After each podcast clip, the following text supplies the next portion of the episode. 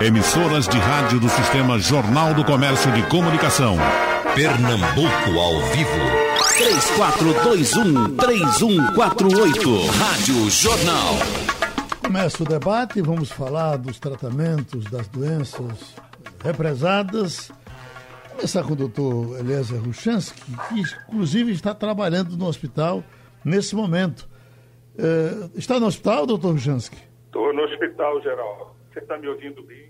Bem, por enquanto bem. Olha, eu, eu, lhe pergunto, e uh, deu uma paradinha porque o senhor andou desconfiado que estava com, com o coronavírus. Foi confirmado? Não, não, foi, foi negativado, Geraldo. Graças Sim. a Deus. O exame PCR foi todo normal e estou em pleno tratamento, em pleno andamento no, no, na, nos atendimentos só para pacientes que estão no centro de infusão. Sim. Aqueles e... pacientes que têm artrite reumatoide, que têm lúpus, que têm espondilartrite, que têm artrite psoriática, eles não podem ficar abandonados. Eu, eu lhe pergunto, se, se, aparecer um paciente novo, o senhor atende ou só atende esses que já estavam na sua rotina? Se for um paciente com essas patologias que eu acabei de frisar, ele será atendido. Sim. normalmente eles são encaminhados por outros colegas. Sim. Certo? E, e, o senhor atende do estado todo, a gente passa por aí, vê ônibus de todo canto. Significa... Você já viu, né? Sim, é, parece uma cidade, né? Exatamente. O Oswaldo Cruz é uma referência também na hematologia. E, e o senhor está dando as aulas também ou só está tá clinicando? Não, as aulas estão suspensas, né?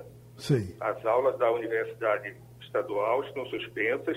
O primeiro semestre todo, vamos ver como é que a reitoria vai decidir agora no, no segundo semestre. Como é que nós vamos repor Uhum. Uma curiosidade minha, doutor Ruchansky, com relação à cloroquina, porque o senhor trabalha isso. com cloroquina, o senhor mesmo isso, disse que é perto de 60 anos. E os seus pacientes de lúpus, de artrite, os que, enfim, o senhor medica a cloroquina. Ele, eles se assustaram quando eles ouviram falar de tanto efeito colateral, porque se falou muito mais disso ultimamente? Isso, isso. Você vai conversar exatamente sobre isso.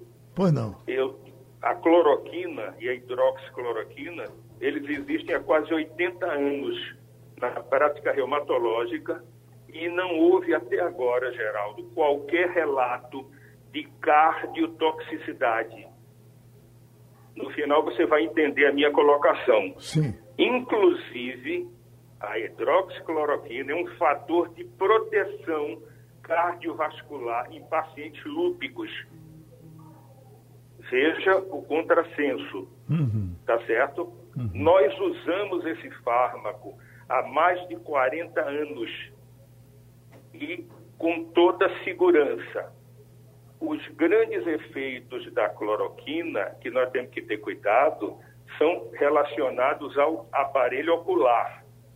Mas com o controle, você vai apresentar um paciente com retina pode levar cegueira a cada 5 mil pacientes. Sim. Então, isso que está acontecendo, Geraldo, é uma coisa muito grave, porque os nossos pacientes estão extremamente preocupados, porque pessoas que não me permitam, não têm experiência na área em, com, essa, com essa droga, são os cardiologistas que falaram, imunologistas e mesmo infectologistas não têm experiência. É um fármaco utilizado para tratar malária e na área de reumatologia para tratar algumas doenças, como lúpus, como artrite reumatoide, como osteoartrite de quadril de mãos. Então, os doentes estão nos ligando permanentemente e nós temos que tranquilizá-lo, que foi uma coisa muito grave que aconteceu, mas o Conselho Federal de Medicina já aprovou, nós podemos utilizar para os pacientes, manter, só que criou uma polêmica muito séria. Você imagine um paciente que toma o remédio há 20 anos ouvir de repente que ele pode ter um problema cardíaco. Ele poderá ter um problema cardíaco se ele não tiver acompanhamento. Nós nunca tivemos, Geraldo, qualquer paciente com alteração cardiovascular. Sim, o senhor está falando de, de 20 mil doentes ou 30 mil durante esse tempo todo, né? Pelo menos isso, Geraldo, seguramente. Uhum. Agora, quando fala da questão da, da arritmia, foi muito citado. Não, se tem, uma, se tem uma arritmia, ela acelera demais. Tem reclamação desse tipo? Não, não temos comumente. Nós, reumatologistas, não vemos isso. E nós temos o follow-up, ou seja, o segmento. O nosso paciente, ele volta para a gente se ele tem alguma alteração. Nós, ninguém identificou isso. Agora, se o paciente é portador de uma arritmia por uma outra causa cardiológica, é um doente que não deve tomar o remédio. Certo. Mas nós fazemos toda, seguimos um, um protocolo para usar essa, essa substância tão importante, Geraldo. Você imagine a dificuldade que nós vamos ter a partir de agora de ministrar isso para outros pacientes. Sim. Agora, evidentemente, eh, eh, doutor Chansky, que o senhor está falando que eh, eh, usar o remédio agora com prescrição médica, não é isso? Exatamente. Uhum. Mas esse remédio, Geraldo, nunca deixou de ser usado com prescrição médica, certo? Sim. Porque existem colegas, mesmo reumatologistas, que não têm experiência com, essa, com esse fármaco. Eles usaram outros que vieram depois.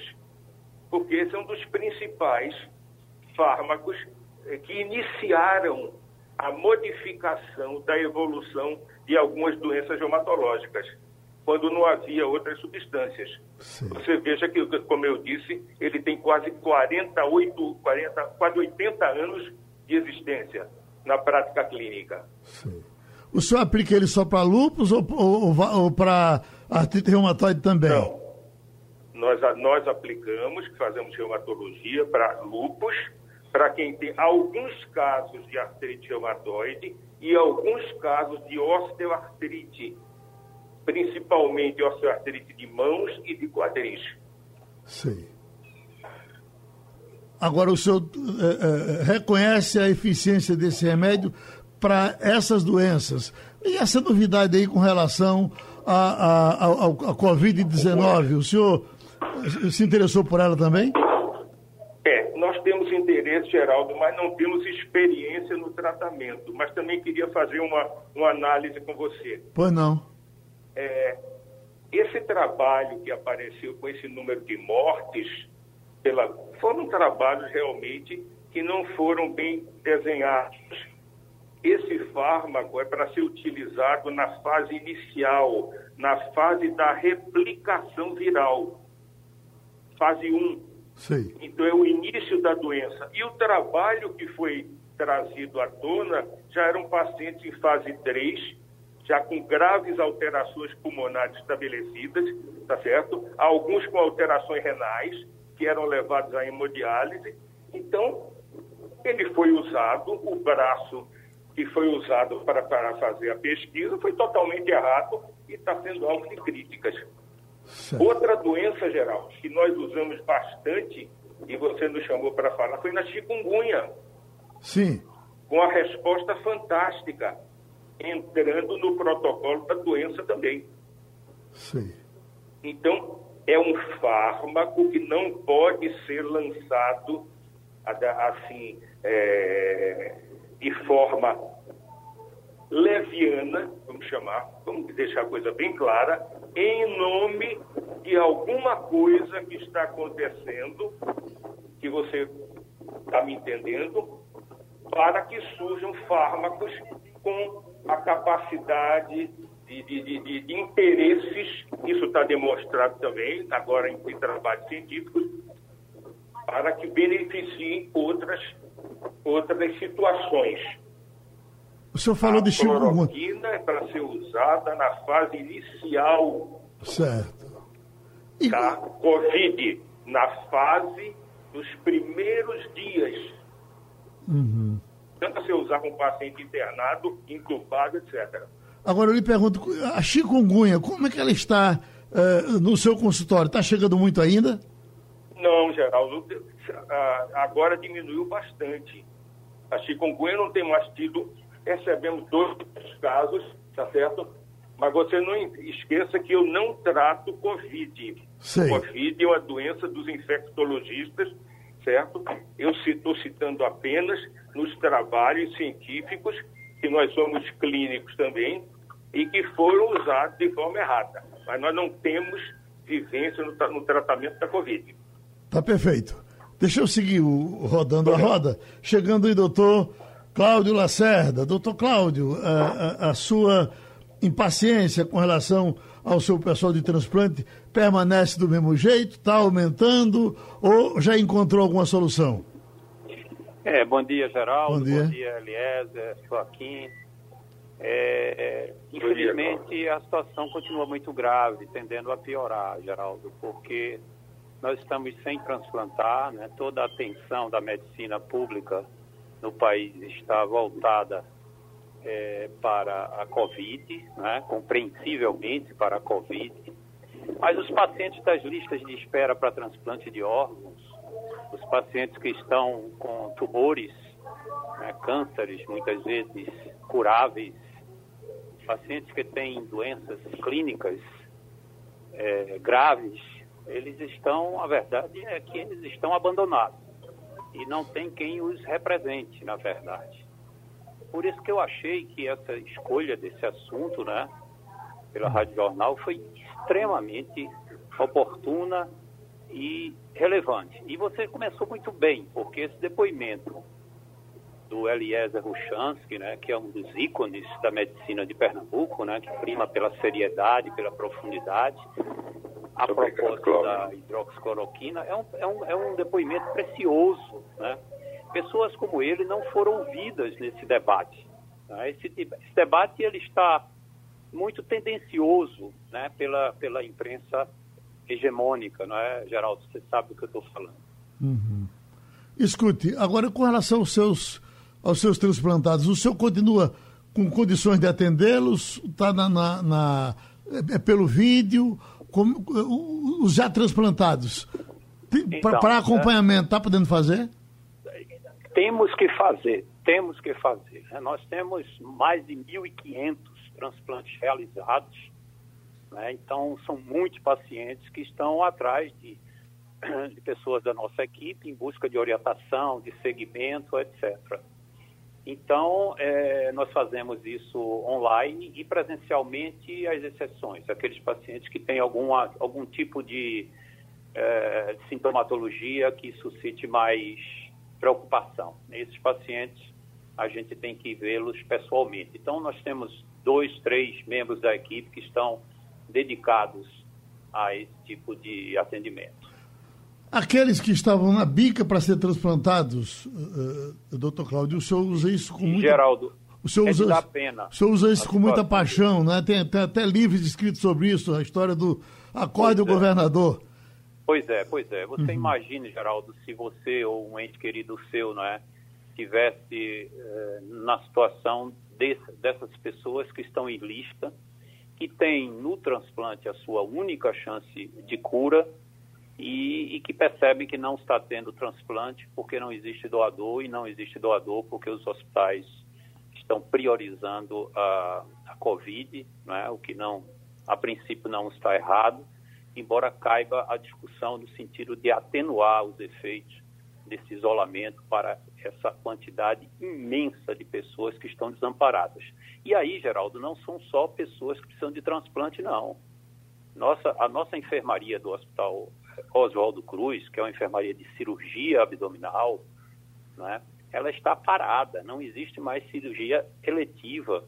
Então, veja, se a situação dessa gente, dessa gente mais humilde, da clientela SUS, já era uma situação grave por conta do, do, do excesso de demanda e pela uh, capacidade de atendimento menor do que essa demanda, você imagina agora, quando está tudo parado, você imagina uma pessoa que tem um, um pequeno tumor curável, né, que seria operado no nosso serviço com expectativa de cura, seja esse tumor de fígado, seja esse tumor de estômago, de esôfago, de pâncreas.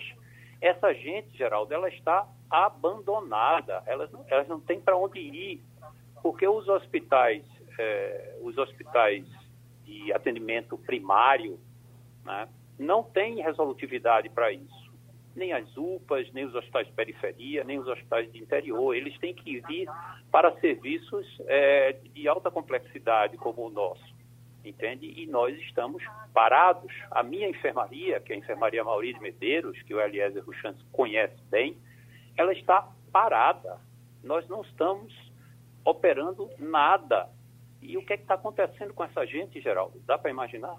Hoje um cientista dizia aqui que no pessimismo a gente pode ir até dezembro nessa situação. E aí eh, essa situação vai se complicando mais ainda para o seu pessoal. Tem alguma esperança? Tem em que porta bater para resolver isso?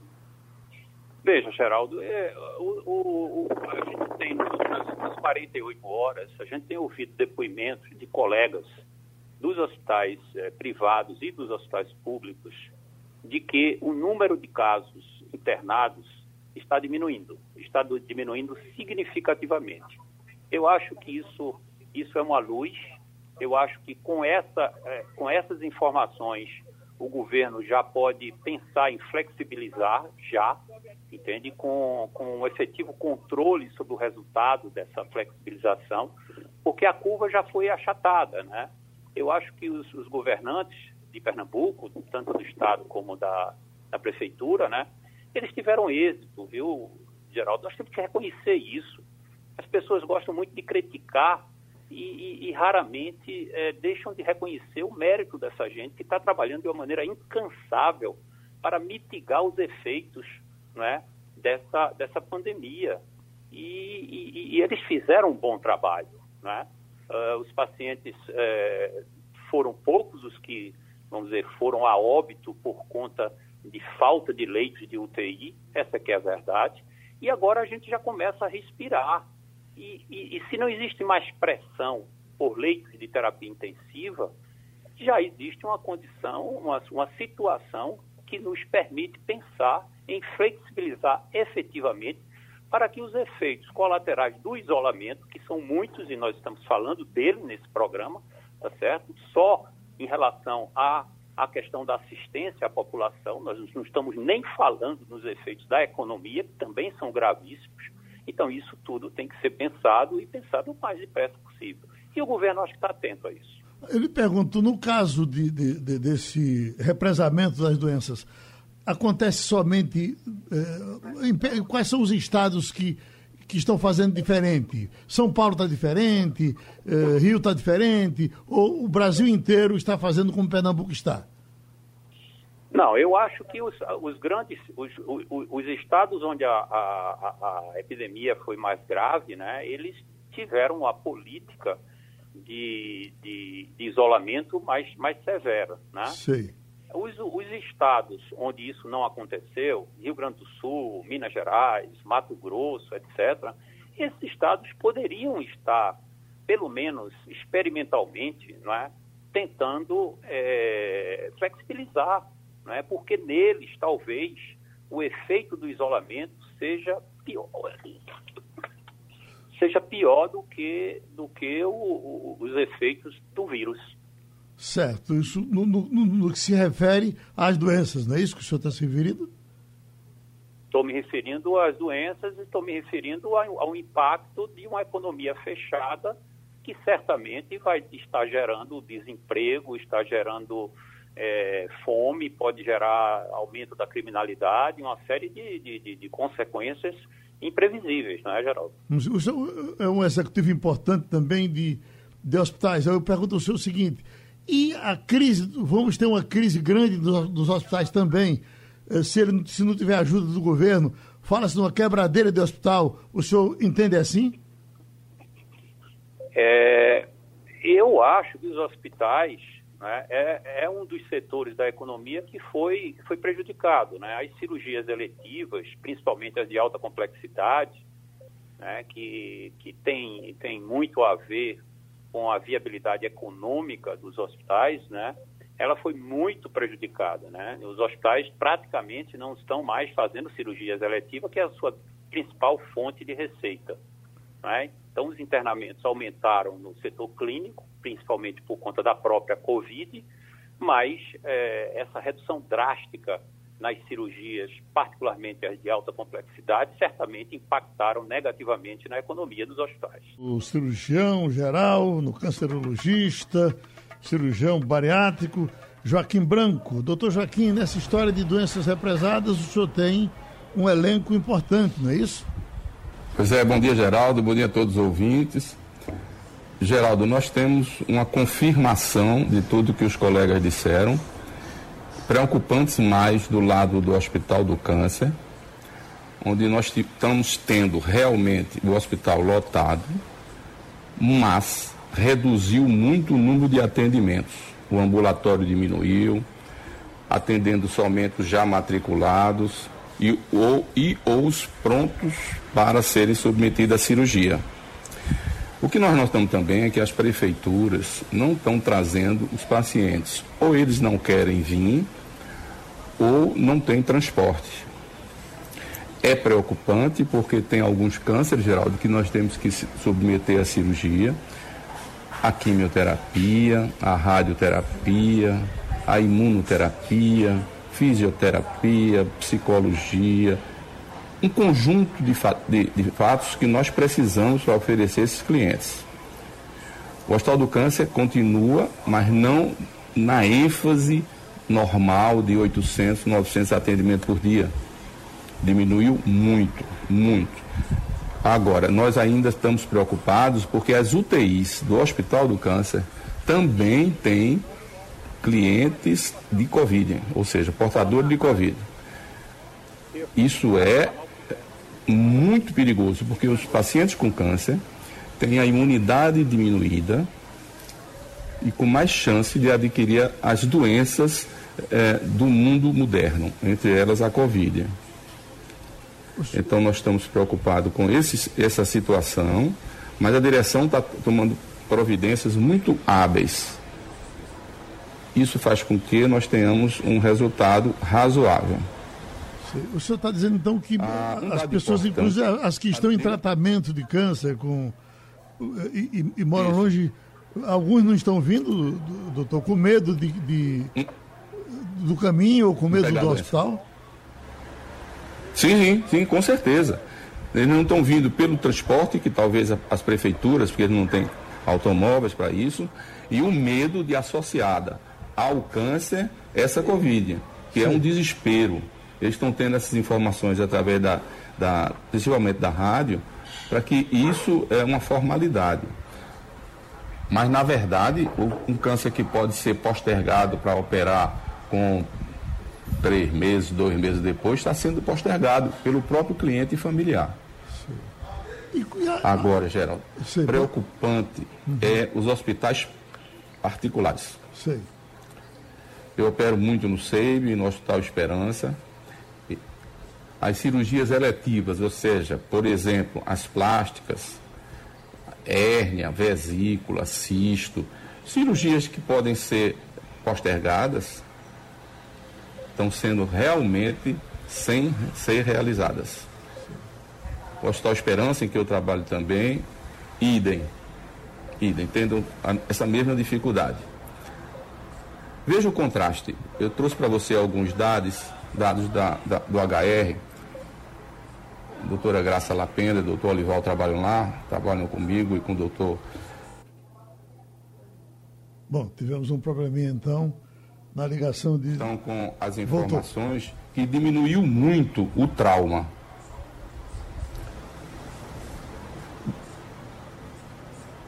Os acidentes diminuíram, mas faca e tiro aumentou. Sim. Bruno, Estão me ouvindo. Geraldo. Pois não. Alô, tá? Tá no ar. Tá ouvindo, né? Estamos ouvindo. Então, Geraldo, veja, é preocupante esse aspecto do HR também, da restauração. Sei. O doutor Joaquim, e você vai. E, a cirurgia é eletiva é, por um tempo, mas se demorar muito, ela pode se tornar emergência, não é isso? Exatamente. Por exemplo, uma vesícula com cálculo, ela pode vir a ser uma colecistite aguda e tem que ser operada. Um apendicite. Mas, Geraldo, o que preocupa, onde eu tenho mais de 3 mil casos operados, são os obesos mórbidos operados. Certo. Esses ficam com muito medo de ter mais chance de adquirir o Covid.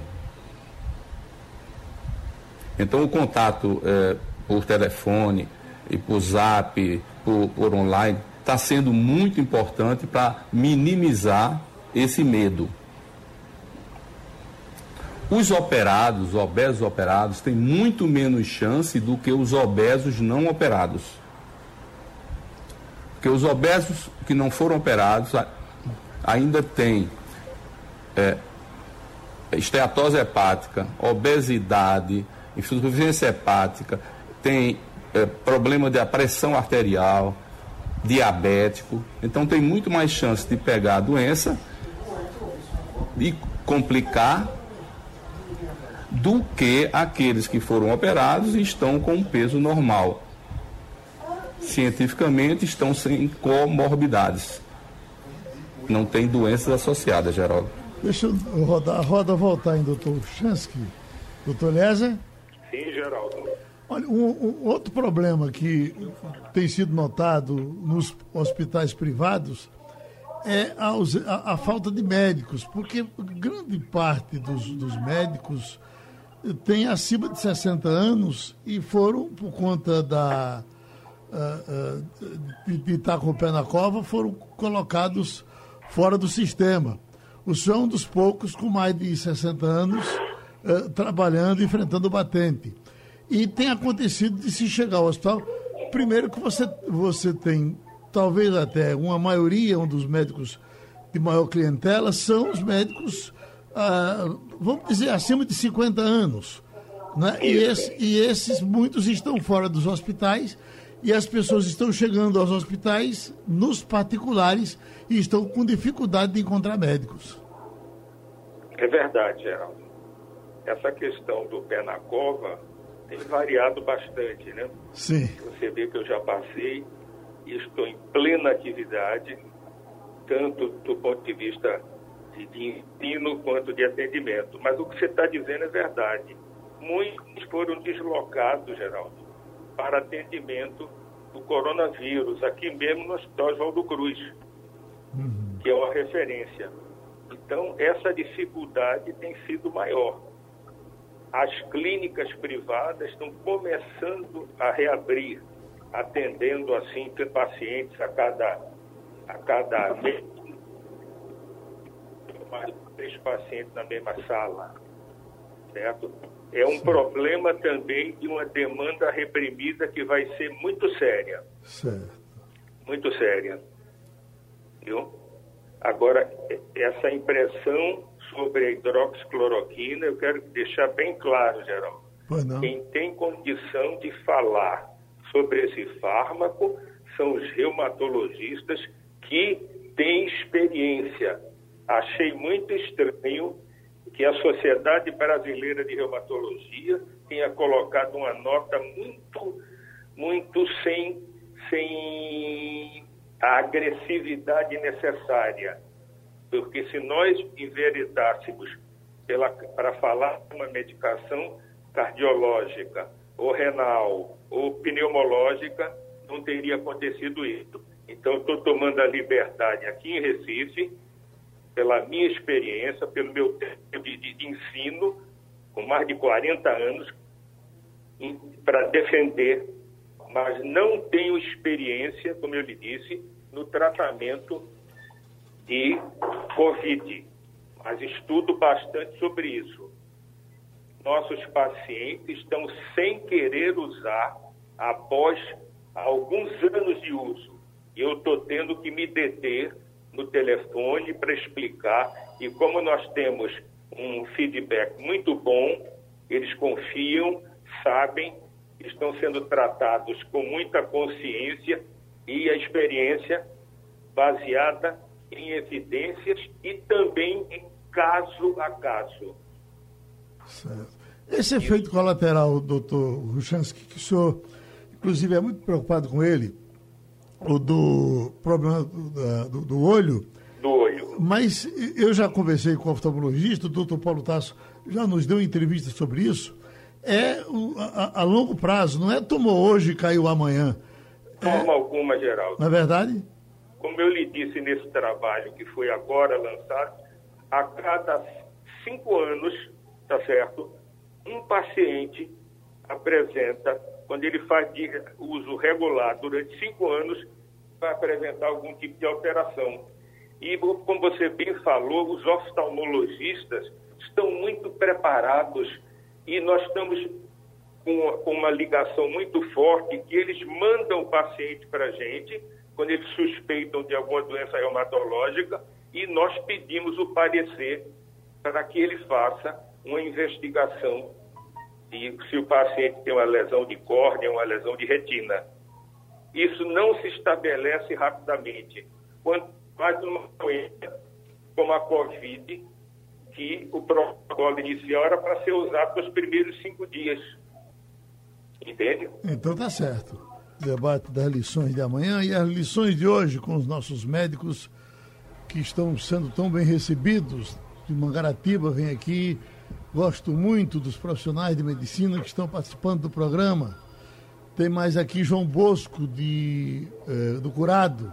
A minha cirurgia de câncer de próstata foi marcada no SACEP para o dia 4 de março de 2020, cancelada por motivo de reparação da energia elétrica no hospital. Depois do COVID, do COVID, eu não tenho a menor ideia de quando irei fazer essa cirurgia.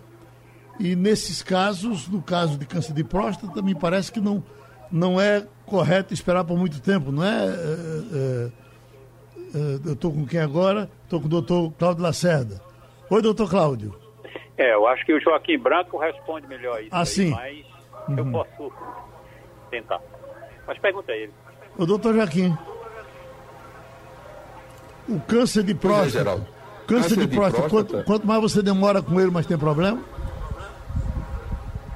Não tanto quanto um apendicite, uma colecistite, é, uma urgência. Não é uma urgência. Diríamos uma emergência, quando a próstata fecha um pouco a passagem do xixi e quando ela interrompe a próstata, a passagem do xixi, aí sim. O que se faz de, de rotina é colocar uma sonda ou pela, pela uretra, pelo pênis, ou na própria barriga e programar a cirurgia. Mas não é uma emergência. Não. Agora, mas você... é uma urgência. Há uma dificuldade grande no serviço público, especialmente para esse tipo de tratamento. Quer dizer, se, se esse represamento eh, passa de um mês, de dois, como já estão passando, podendo chegar a três, nós vamos ter uma fila quase interminável depois, não é, doutor Joaquim? Não tenha dúvida, como tem fila no Hospital do Câncer de outros tipos de câncer que pode ser um pouco postergado como câncer do colo do útero, como câncer de pele não, não agressivo, como um tumor de ovário eh, sem, sem evolução controlada, quer dizer, nós temos várias patologias que podem ser postergadas, mas observadas. Porque essa, essa virose, ela vai fazer com que muitas pessoas se compliquem, Geraldo. Sim numa cirurgia eletiva, ou seja, uma cirurgia sem urgência. Agora, deixa eu trazer, doutor Cláudio Lacerda, em cima da questão da doação de órgãos. Tem gente perguntando aqui, doutor Cláudio. É, um, um transplante de córnea, por exemplo, aparece a córnea, eu teria que, uh, teria como armazenar e esperar por, por, por muito tempo? dos transplantes, no seu, no seu me parece que o tempo é muito é, é, é, é o menor deles, não é isso?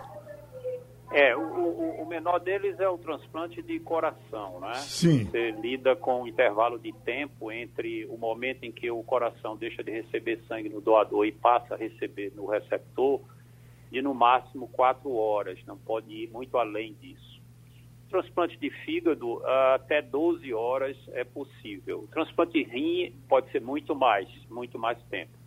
Córnea é um tecido, na verdade. Então a córnea pode ser armazenada e ela pode ser retirada de alguém já, de algum cadáver já com, com parada cardíaca, né? Então há uma grande vantagem em relação aos outros tipos de órgãos, a, a órgãos vitais, né? como é o caso do fígado. Com a sua experiência, então, de, de, de homem forte da área, eu lhe pergunto, uh, o senhor acha que isso, essa flexibilização deve se dar de que forma? Porque ao, o receio, o próprio médico, inclusive, em alguns casos, não está operando nesse momento. Ele também está receoso de sair de casa. Essa flexibilização nos hospitais, o senhor acha que vai se dar de que forma? Veja, Geraldo, a, a, a variável mais importante nessa tomada de decisão de respeito a, a, a oferta de leitos de terapia intensiva em relação à demanda. Né? Tudo menos você ter pacientes com a síndrome né, da insuficiência respiratória aguda provocada pela Covid e não ter leito para atender. Mas enquanto isso não for, não acontecer, e até você tendo uma redução dessa demanda de leitos, como parece estar acontecendo nos, nas últimas 48 horas aqui em Pernambuco, você pode promover essa distensão, né, essa flexibilização é, sob controle, né? os ganhos, porque até porque, Geraldo, é uma questão de achatamento da curva. Né? Mais cedo ou mais tarde, boa parte da população vai contrair o vírus e vai produzir o anticorpo IgG. Entende? Então, é, o controle epidemiológico disso aí depende essencialmente da quantidade de leitos disponíveis nas unidades de terapia intensiva. Então, nesse sentido, eu acho bem possível que você comece, bem, bem, bem, é, sou a favor de que é, o governo comece já a ter uma política de flexibilização. E no caso dos médicos, os que estão afastados por conta da idade, é, eles terão que voltar? Eles voltariam? Eles voltariam, eles voltariam sim, com os cuidados devidos né? eu acho que o risco é mínimo disso acontecer. Em relação aos médicos jovens, boa parte deles já contraíram o vírus, boa parte. Né? E isso é uma coisa até desejável do ponto de vista epidemiológico, porque essas pessoas não só não pegam a doença, como não transmitem a doença. Então, não há nenhuma razão para essas pessoas estarem ociosas sem trabalhar. Elas têm que, não só médicos, mas também a população jovem, né, economicamente ativa, essa gente precisa voltar a trabalhar, né, com os cuidados de distanciamento social, com o uso de máscara, com o hábito de os hábitos higiênicos já tantas vezes é, já de, de, domínio público. Né? É, agora, eu tenho, eu tenho visto, fora daqui, inclusive, doutor Cláudio, muitos médicos acima de 60 anos, aqueles que inclusive estão saindo do, do, do Sírio, estão saindo do Hospital das Clínicas e vão participar de programas na TV Cultura, vão participar de programas em diversos lugares. Eu estou vendo muita gente de, de idade avançada uh, trabalhando. Eu acho que no caso de médicos, esse pessoal da área de saúde, que tem muito mais consciência do que a população de um modo geral, eu acho que um médico de 60, 70 anos poderia estar trabalhando com os cuidados que ele sabe que deve ter. O senhor concorda? Concordo inteiramente, Geraldo. Inclusive, veja, esse vírus, ele é absolutamente misterioso no seu comportamento, não só epidemiológico, como fisiopatológico, né? Eu vou lhe dar dois exemplos bem, bem emblemáticos disso que eu estou dizendo, né? Eu, tenho, eu tinha um, instrumentador, que era um rapaz de 35 e 40 anos de idade, saudável, contraiu, contraiu o vírus e, e foi a óbito. E nós temos, você e eu, né, amigo que, por sinal, está muito frequentemente nos seus programas, que é um homem de 73 anos, é, obeso, diabético, que contraiu o vírus e não teve sintoma nenhum, nem ele, nem a, nem a sua esposa. A sua esposa ainda teve uma febrícula e tal, um ou dois dias. Então, é, o comportamento do vírus é, é, é imprevisível do ponto de vista fisiopatológico, do, da, da, agressividade que é individual em cada pessoa, tá certo? Como do ponto de vista epidemiológico, você tem dados surpreendentes. Por exemplo, em Nova York, a imensa maioria das pessoas que foram a óbitos estavam isoladas, entre aspas. Então, como é que, como é que fica isso? Né? Então, a gente está navegando aí no mar é, absolutamente desconhecido, né? que é Acho que estão ligando para o senhor. Deixa eu voltar a quem é doutor Ruchansky. Doutor Ruchansky, e, e, o movimento no hospital, como é que está? Está aquele movimento de sempre que a gente falou dele agora há pouco, mas no momento está o, o movimento de sempre ou, ou, ou, o interior tem mandado menos gente aí para o Oswaldo Cruz? Não, de forma alguma, Geraldo. Como foi dito pelo professor Cláudio, as pessoas estão amedrontadas de saírem de casa. Inclusive, doentes marcados não têm comparecido, certo? Uhum. Doentes que precisam fazer ah, o tratamento imunobiológico, alguns também estão ligando e pedindo para deixar para adiar um pouco. Há um medo muito grande do, do, de, de contrair o coronavírus, certo? E eu reforço aí o que o professor Cláudio disse com relação à fisiopatologia da doença, que é misteriosa, e alguns jovens vão ao óbito rapidamente, e pessoas que têm comorbidades, como ele citou, paciente obeso, diabético, hipertenso, e que tem uma evolução extremamente desfavorável. Doutor Elias, agora esse teste que dizem que dá errado em até 70% dos casos, vale a pena fazê-lo? Vale a pena, Geraldo. Vale a pena porque você vai analisar, não ele isoladamente, mas o quadro clínico do paciente. Há realmente um, uma brecha, assim, em torno de 30% ou 40% de, de falha no exame, certo? Mas alguns pacientes, depois de passar dessa fase inicial, ele deve fazer o exame do, do, do, da gota sanguínea para verificar, como disse o professor Cláudio, se tem a presença da, da IgG e da IgA, mostrando se ele teve contato com o vírus. E o seu dia a dia, o senhor está só no hospital? O senhor falava na possibilidade de reabrir a clínica? A sua clínica é quase um hospital, porque é muito grande. Já Sim. reabriu? Estamos tentando, Geraldo, marcando, mas os pacientes não estão com, com muita segurança para vir, apesar de nós é, é, exigirmos a máscara e tudo mais. Estão começando agora, mas praticamente não temos paciente ainda. Sei. Tem aqui Suzana que está lhe perguntando, ela é da Várzea. Doutor Eliezer, faço Remicade, deve ser esse o mesmo nome. Minha, minha última, a minha última aplicação foi em dezembro. Eu vou ter algum problema? Não, de forma alguma, querido. Logo, se é aqui no centro de infusão, nosso imunobiológico, você já pode entrar em contato conosco a partir de hoje mesmo para a gente agendar a sua infusão. E ela é, fei é, feita aí no seu. No, no, Isso, no Centro de Infusão Imunobiológica, que é onde fica o serviço de reumatologia. Sei. Que recado o senhor dá, de um modo geral, para as pessoas que têm problema de artrite reumatoide, estão em tratamento ou para se tratar? primeiro lugar, procurar um especialista experiente, certo? Que tenha conhecimento e esteja atualizado. Ele vai avaliar o seu caso e verificar quais são os fármacos iniciais.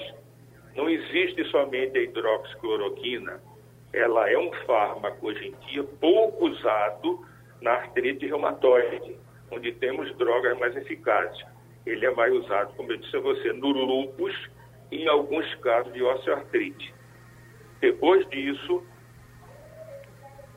observar uh, os exames laboratoriais que isoladamente, geral, não tem valor sem o exame clínico do, de uma história bem controlada. Para você ter uma ideia, uma história bem feita de um paciente com artrite reumatoide 85% do diagnóstico está na história.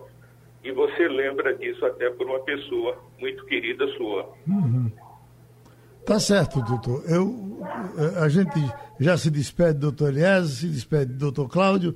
Vamos terminar esses três minutos, ou dois minutos e pouco, com o doutor Joaquim Branco. O seu recado, doutor Joaquim, para os bariátricos, os seus bariátricos, mais de, mais de mil, o que é que o senhor diz para eles?